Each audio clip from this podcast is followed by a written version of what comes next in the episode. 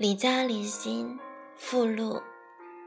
李家常见问题：一、先生不爱做家务，夫妻的挣扎不是在你有理由要求他做，而是在你愿不愿意放下对他和自己的要求。我们每个人都在离家的过程中探索自己的界限，丈量自己能做到的程度。做的喜乐就是我们的目标。男人的脑子结构跟女人不太一样，这有科学根据。对家里的凌乱，他们看到整体，却常常看不到细节。所以，女人不要心里想着我已经说过了，要说几次？他不会自动重复帮忙吗？很抱歉，很多丈夫就不是全自动的。有的钮必须每回都要去按才会发动。男人除非原生家庭有教或必须做，不会觉得帮忙做家务很重要。要达到妻子标准的帮忙就更稀少。但是有很多男人，只要你很具体温柔地做当下的请求，比方，麻烦你帮我把这张桌子清理干净。而不是，以后拜托你吃完饭负责清理饭桌，他们都会愿意。所以姐妹们，请不要在心里说：“难道他没看到我正在哄孩子，而桌上乱七八糟？”然后断定他不愿意做，心里冒火。不要等到爆炸了才去吼丈夫来帮忙。能好言请他们帮忙时。如果平日关系好，通常他们都愿意。大一点的孩子也是。当然，我们也留选择的空间给他们。若被拒绝，安慰一下自己，给自己泡杯茶或咖啡，休息一下再去做。我先生也是比较不做家务的类型，因为他的成长背景就是男生不做的。因此，提醒所有儿子的妈妈，训练你们的儿子吧。早年也偶尔会委屈生闷气，后来上帝让我看到自己也有改不掉的缺点，要他包容，就开始专注自己的成长。实际处理上，什么事都有解决的方法，只是你愿不愿意。院子乱有三个选择：一。花钱请人来做，在别的地方省一点。二，自己开心的做。三，容忍一个不太整齐的院子。你会困扰，是因为想要找出一个自己觉得很完美却不存在的选择，所以劝你下个决心，就开心上路。家里的生活真的就是练就女人一身弹性，做事的弹性。情绪的弹性。二，累了就情绪很大，无心整理。接纳自己，大方向是接受自己个性的特质和一些还在进步中的软弱或缺陷。实际来讲，可以从聆听自己情绪和身体的信号做起。比方，你真的累了。那碗盘留到明天洗当然可以，但如果每天都累到杯盘狼藉，就要想想生活是否能调整，让自己不要如此累。情绪也是，真的心情很糟，那应该先去散散步，而不是做家事。当初开这个离家离心的课，是为了一群生活混乱。不知道怎么开始，怎么处理的姐妹，因此我提供了许多实际的步骤，包括那些时间表的建议。但其实这些都不是硬性的规定。我记得婆婆告诉我，她年轻时有阵子身体很累，晚饭吃饱就要休息，所以都是把碗盘放在槽子里，只把桌子擦干净。隔天早上才洗，这样当然也可以。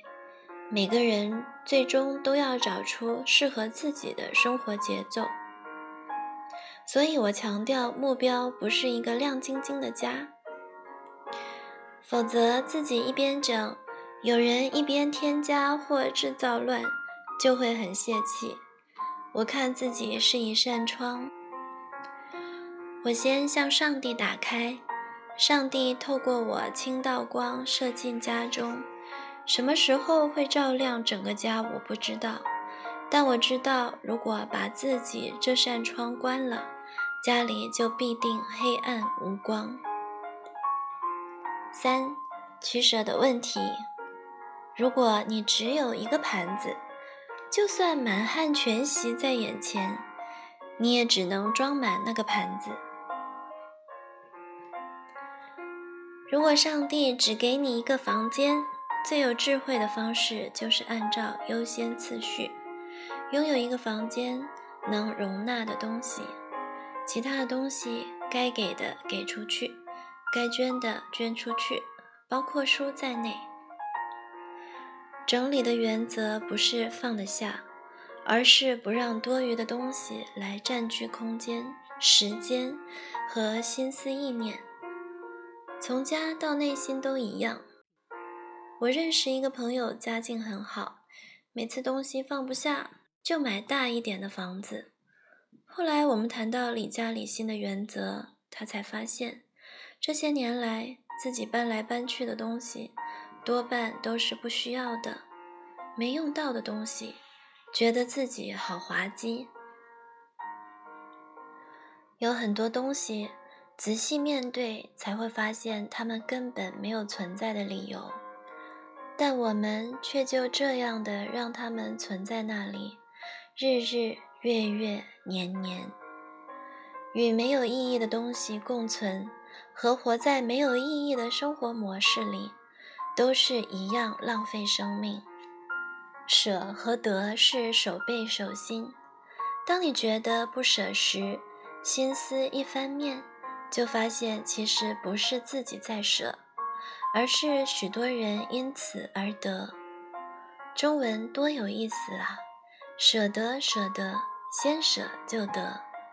女人离家也是啊，不情不愿的时候，其实就是一直在想着自己的舍，牺牲奉献；欢欢喜喜的时候，就发现原来离家的过程里面，自己就是最大的受益人。东西如果舍不得丢，就要想办法让它们可以被使用。比方化妆包太多，其实拿来分类放东西挺好用的。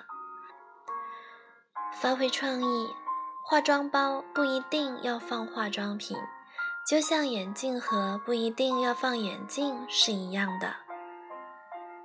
四，什么是你生活中的必需品？什么是必须？是整个离家理心过程里最重要的课题之一。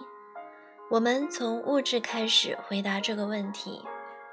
特别对有孩子的你，或许你没有想过，你现在必需品的单子正在塑造你的孩子一生跟物质的关系。孩子们将来怎样感受物质、处理金钱？家里会不会也养着一只更大的怪兽？就跟你们现在怎么回答这个问题有关。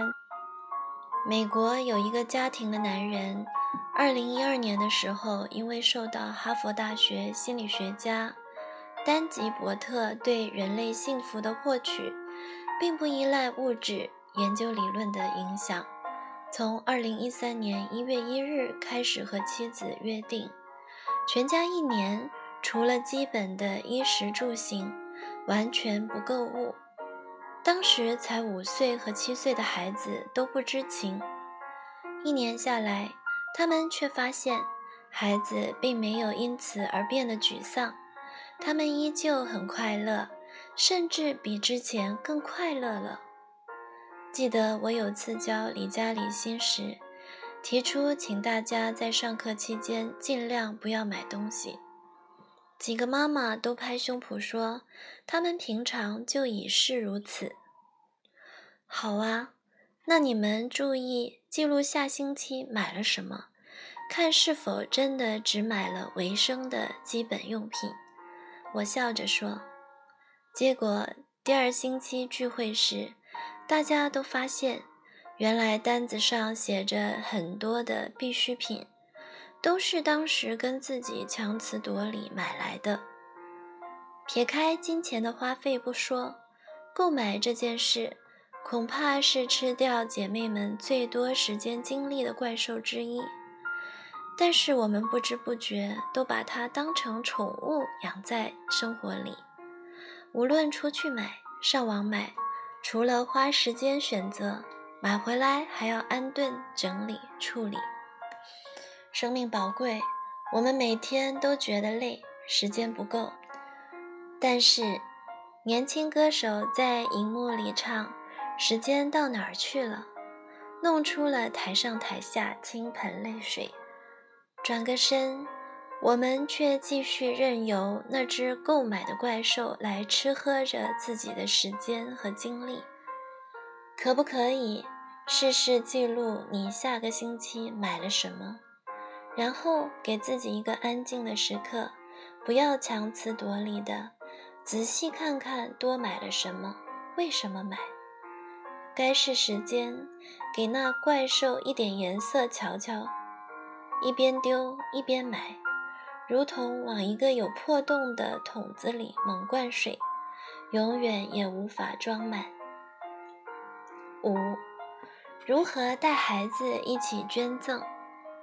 捐东西不一定是正面教育，有时候还会让孩子有优越感。除非你们懂得带着孩子去关爱他们捐赠对象，才是爱的学习。跟孩子讲的时候，请用祝福、分享，不要用捐赠、救济。如果你是基督徒，请牵着孩子的手，按在捐出的袋子或箱子上，带着孩子为拿到这些衣物的人祷告。我常告诉自己，那些可有可无的东西，很可能是别人急需的药物。当我们不只是为了家里整齐而捐，更为了祝福他人而捐时，生命就进入另一个层次。六，李家的标准，我自己不太强求家人要把家理出自己的标准。常常会想一些比较折中的方式，让他们参与。只要不是太难，家人也通常可以配合。我家以前常常开放聚会，来的都是有孩子的家庭。你可以想象那种凌乱程度。